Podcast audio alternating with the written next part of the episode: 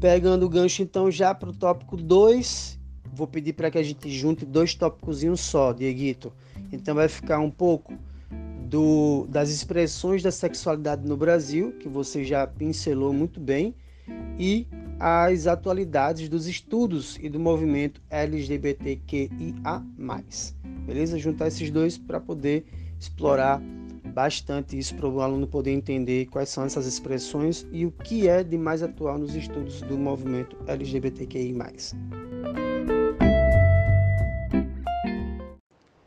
Bom, é, eu vou começar esse tópico que é mais atual, justamente com uma notícia atual também e que é muito importante, que o STF, por decisão unânime, enterra a ideologia de gênero, né? enterra a ideia da ideologia de gênero, que foi uma, uma, uma, um conceito, na verdade, criado por movimentos mais conservadores, para entender que, é, que o movimento LGBT ele funcionava em torno de, uma, de, um, de um compromisso em transformar as pessoas em homossexuais, em transformar as pessoas em transexuais, quando na verdade não é isso. É, como você mesmo já falou da importância de discutir a atualidade do movimento, é importante a gente ressaltar que é, do início do movimento LGBT no Brasil, quando ainda era movimento gay apenas, e depois adquire uma denominação um tanto quanto esdrúxula de GLS, gays, lésbicas e simpatizantes, é, e que essa, essa denominação vai até, digamos, o fim da, da década de 90, meados da década de 90, é, até que outras identidades de gênero e outras, outras expressões da sexualidade vão reivindicar também sua pauta de luta dentro de um movimento maior, que é o movimento LGBT.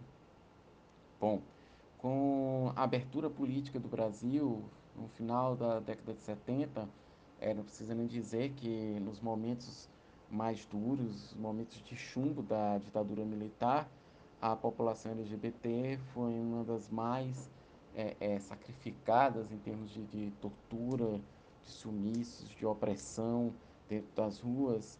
É, há inclusive relatos de que as ruas de São Paulo passavam por verdadeiras higienizações, né, entre aspas, é, no sentido de tirar as travestis e elas eram colocadas em manicômios. Isso aconteceu, inclusive, em 1981, na visita do Papa aqui no Brasil. Foi uma ordem da, da presidência do, né, do, do governo militar da época de que é, é, as travestis, os homossexuais fossem retirados da, das ruas. Sempre houve no Brasil expressões da sexualidade, aliás, sempre houve no mundo expressões diferenciadas da sexualidade. É, por isso que essa ideia é, de ideologia de gênero é absurda, no, na, no sentido de barrar qualquer tipo de educação que priorize uma formação mais humanitária, no sentido de dar é, respeito e de possibilitar o respeito à diversidade sexual e a, a, a toda a pluralidade que o Brasil tem.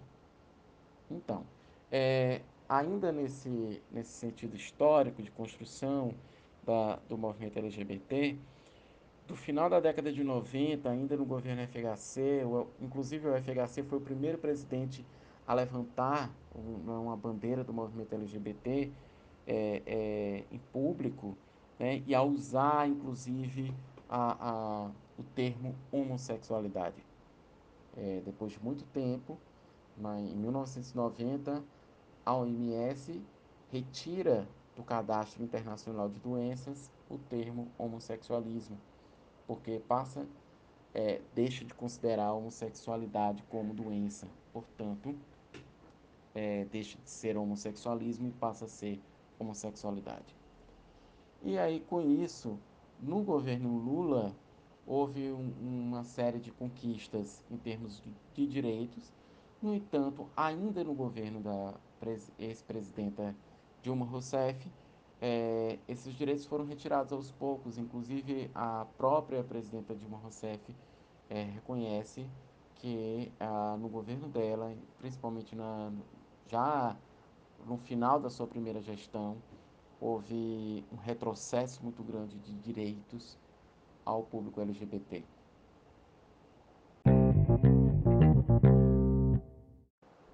Esse retrocesso é, que se deu no, no, no governo da, da ex-presidente da ex-presidenta Dilma Rousseff, ele se dá principalmente a partir do momento em que uma bancada mais conservadora é, assume um papel de combate a qualquer medida que venha a, a garantir direitos à população LGBT no Brasil.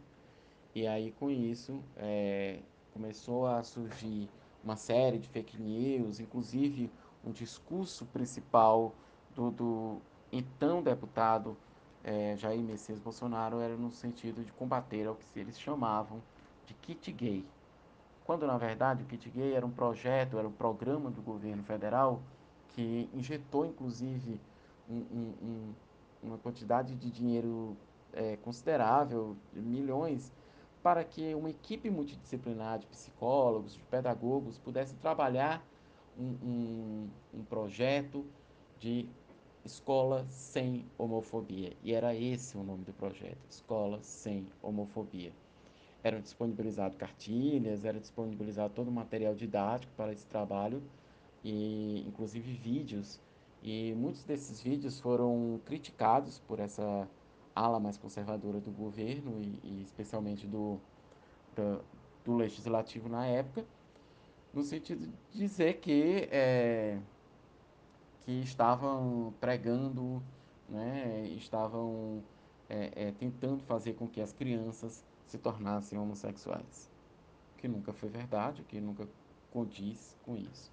Então, essa decisão do STF, que é de 25 de abril de 2020, ou seja, muito recente, é, ela justamente enterra essa falácia da ideologia de gênero no Brasil.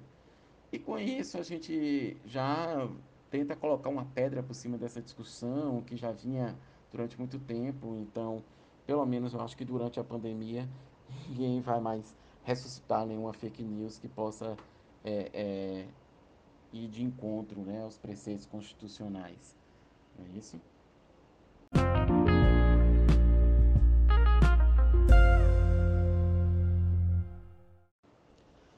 Hoje o movimento ele se encontra fragmentado. É, mas ao mesmo tempo, a gente vem acompanhando o processo de visibilidade. Isso é muito importante, porque da mesma forma como o movimento LGBT surge em 1978 com o grupo Somos, onde milhares de homossexuais, lésbicas, é, travestis é, peitaram mesmo todo o regime militar e tiveram a coragem né, de de encontro a tudo aquilo que se pregava como repressão, como opressão a essa categoria, a todo esse tipo humano, é, hoje a gente tem um, um, movimento que, na contramão de um, de um executivo e de um legislativo, de, desculpa, de um legislativo que também é conservador, extremamente conservador, por sinal, é, esse movimento LGBT ele está impulsionando uma visibilidade muito forte. Nós temos nomes importantes do artivismo, que é, são aquelas pessoas trans que estão usando a arte como forma de ativismo. É, Linda Quebrada, é, é, a galera do rap também, do slam resistência, né? É, a gente tem o Lineker, a Lineker, é, a gente tem a própria Pablo Vittar, que, que embora faça um, um, uma pega, tem uma pegada mais pop, mas que traz também representatividade, traz visibilidade para o movimento, traz é, é, as pessoas passam a olhar é, é a pessoa trans não como um, uma aberração como era olhada antes, mas como uma pessoa que, que canta, que, que dança, que tem uma arte para mostrar, é, que, que exerce uma profissão. E aí, com isso, essa visibilidade vem encorajando muitos jovens assumirem desde cedo a sua sexualidade, a, as expressões da sua sexualidade. Isso é muito importante para o movimento, isso é muito importante para a garantia das, de políticas públicas que sejam mais efetivas. E aí é muito importante também para que a, o próprio governo reconheça que, embora ele seja conservador, não é tão simples barrar direitos que sejam tão é, que foram tão é, batalhados, né? foram tão conquistados. Então eu acho que a gente está vivendo um momento de, digamos assim, de resistência. Acho que essa é a palavra, sabe? Resistência é, é a resistência dessas pessoas que estão indo para as ruas, é a resistência dessas pessoas que estão sendo expulsas de casa, mas que estão indo cantar, estão indo para a rua dizer: olha, eu existo e essa minha existência está te incomodando, mas eu existo enquanto sujeito de direito e eu existo também enquanto sujeito do consumo. E aí é que pega onde o próprio sistema capitalista é, sente mais, que é no bolso. Por quê? Por mais que São Paulo seja conservador, por mais que os estados e as capitais, capitais como Maceió seja conservador, mas a, a, o turismo lucra muito com o movimento, é, lucra muito com aquilo que se chama de pink money, que é o dinheiro que vem do movimento LGBT. A indústria de cosméticas, a, a, a, a indústria, a, a própria, o próprio setor do turismo lucra muito com isso. Né? E, e aí essas pessoas estão mostrando que elas fazem parte dessa sociedade, elas fazem parte da produção, elas fazem parte da circulação e elas também fazem parte do consumo desses produtos. E é isso que alimenta o sistema capitalista.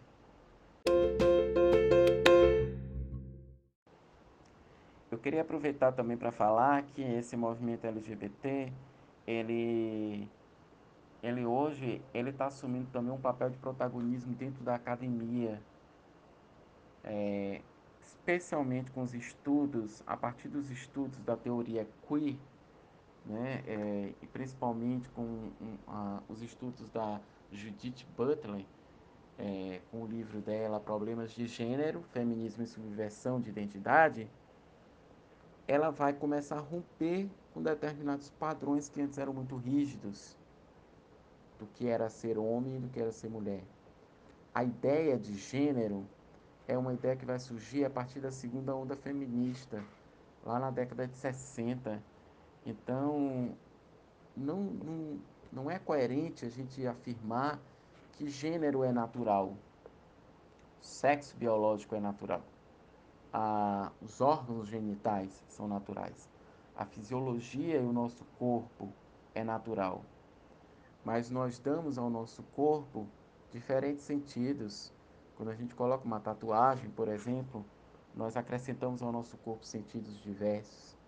É, quando alguma pessoa trans faz uma cirurgia de redesignação sexual, ela está atribuindo outros sentidos ao corpo dela. Então, era justamente sobre isso que a Judith Butler começou a fazer uma discussão de será que a gente deve mesmo fazer essa divisão tão rígida entre o masculino e o feminino, entre o ser homem e o ser mulher? Será que a ideia de gênero precisa ser tão binária? no sentido de homem e mulher serem os opostos e serem, é, é, serem é, como é que eu posso dizer, totalmente dissociáveis, né? A gente precisa lidar com a ideia de que o ser humano é um complexo e, e ele se torna mais complexo na medida em que ele mais se relaciona na sociedade. As relações sociais elas são inevitáveis nós não somos uma ilha. E, e aí a gente começa a atribuir sentidos diferentes ao nosso corpo e sentidos diferentes, inclusive a masculinidade e a feminilidade. Né? Hoje a discussão que se coloca, por exemplo, é o combate a uma masculinidade tóxica. De homens que não podem dizer aos seus filhos que os ama, ou de homens que não podem abraçar, que não podem chorar, que não podem, é, é, enfim, sofrer é, de um, qualquer tipo de fragilidade, ou não pode demonstrar nenhum tipo de fragilidade. Tudo isso está sendo desconstruído, porque a ideia que a Judith Butler inicia com a sua discussão é uma ideia muito importante que está sendo carregada no movimento hoje, inclusive nas produções acadêmicas, é que se o gênero é aquilo que é construído, então ele pode ser desconstruído também.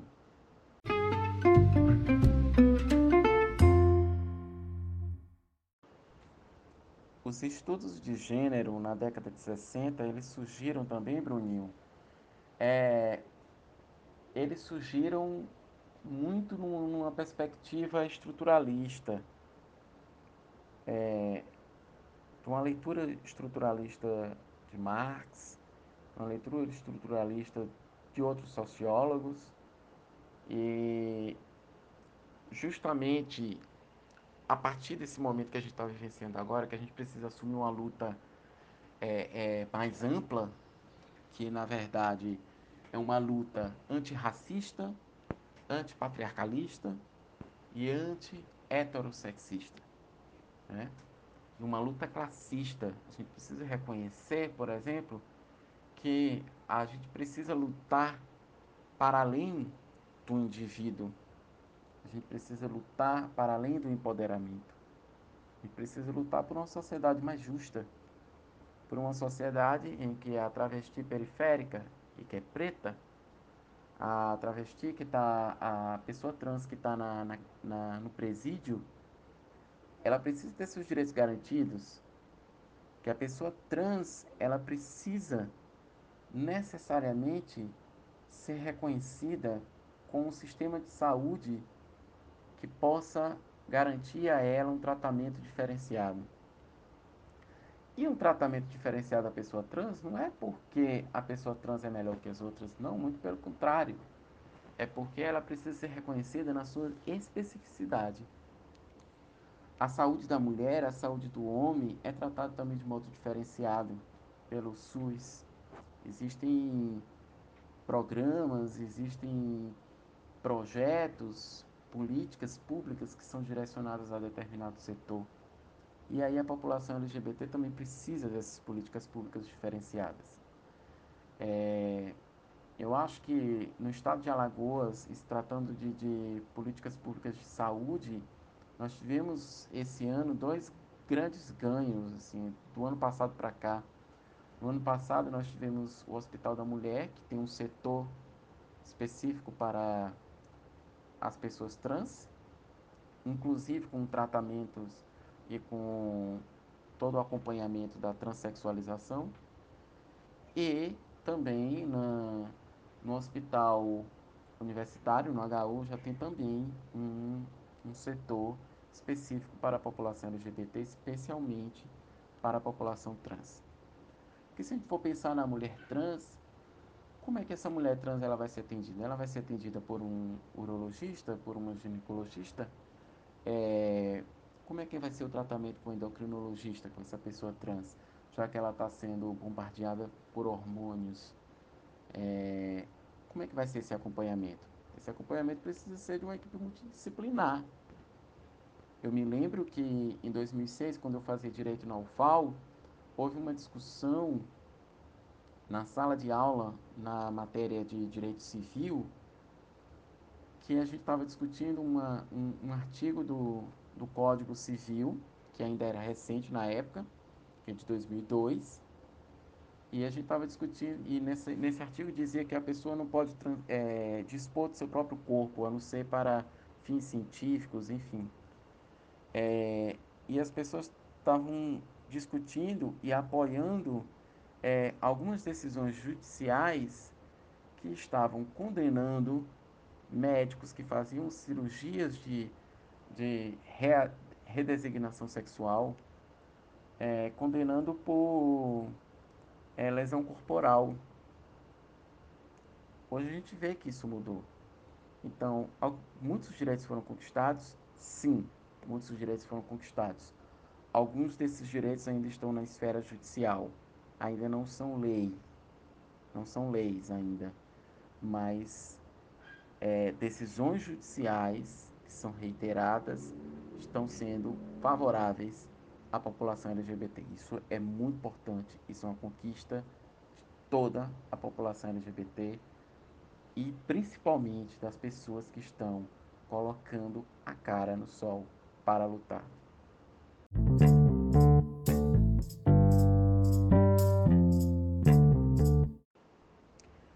Hoje é muito importante que as pessoas consigam é, compreender que quando a gente fala de direitos da população LGBTQIA, a gente está falando necessariamente de direitos humanos.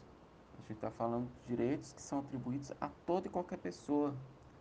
Inclusive, a própria heterossexualidade ela precisa ser reconhecida como direito, a expressão dessa heterossexualidade. Então, uma educação sexual nas escolas é uma das propostas de intervenções possíveis. Por quê? Porque ela permite que haja uma discussão mais séria no espaço da escola, que é um espaço de formação humana, política e social extraordinário. E a discussão sobre a sexualidade não é uma discussão sobre o ato sexual. Eu acho que a gente precisa dissociar essas ideias. Uma pessoa homossexual, ela pode passar a vida toda sem ter relações sexuais. Então, é, a sexualidade, a expressão da sexualidade não significa necessariamente a existência ou a frequência ou a, a, a, a prática de relações sexuais. Mas são expressões humanas, e isso é constitucional. Isso está na Declaração dos Direitos Humanos, que é de 1948. Isso está na nossa Constituição da República Federativa do Brasil, que é de 1988. E isso está em uma série de documentos e pactos é, é, pelos direitos humanos, documentos internacionais, inclusive. Então, é, por mais que haja um retrocesso por parte da política externa brasileira hoje, com o Itamaraty é, se negando a discutir gênero na ONU, essa discussão não vai deixar de existir. E é muito importante que a escola também assuma esse papel, porque a educação, embora ela seja também papel da família, ela também papel da escola é uma educação sistemática, é uma educação formal e a gente precisa reconhecer essa necessidade para que as pessoas LGBTQIA sejam respeitadas no seu papel social, no seu espaço e no seu tempo. Então, é, eu acho que é muito importante uh, a gente refletir sobre isso e dizer que órgãos do judiciário, do legislativo, vêm exercendo um papel fundamental, um papel democrático de garantir e de apoiar a luta desses movimentos. Já que a gente fala de política e a pergunta do tema é justamente sobre isso, pela via política, é preciso que o movimento reconheça também políticos e que lance na, na, na, na própria, no próprio pleito eleitoral, né, no, no próprio processo eleitoral, candidatas trans, candidatos homossexuais, assumidamente homossexuais, e que assume também a luta. Porque muitas pessoas também se declaram homossexuais, são assumidos como homossexuais, mas não assumem a luta da, do próprio movimento LGBT. E eu acho que essas pessoas também precisam ter essa liberdade.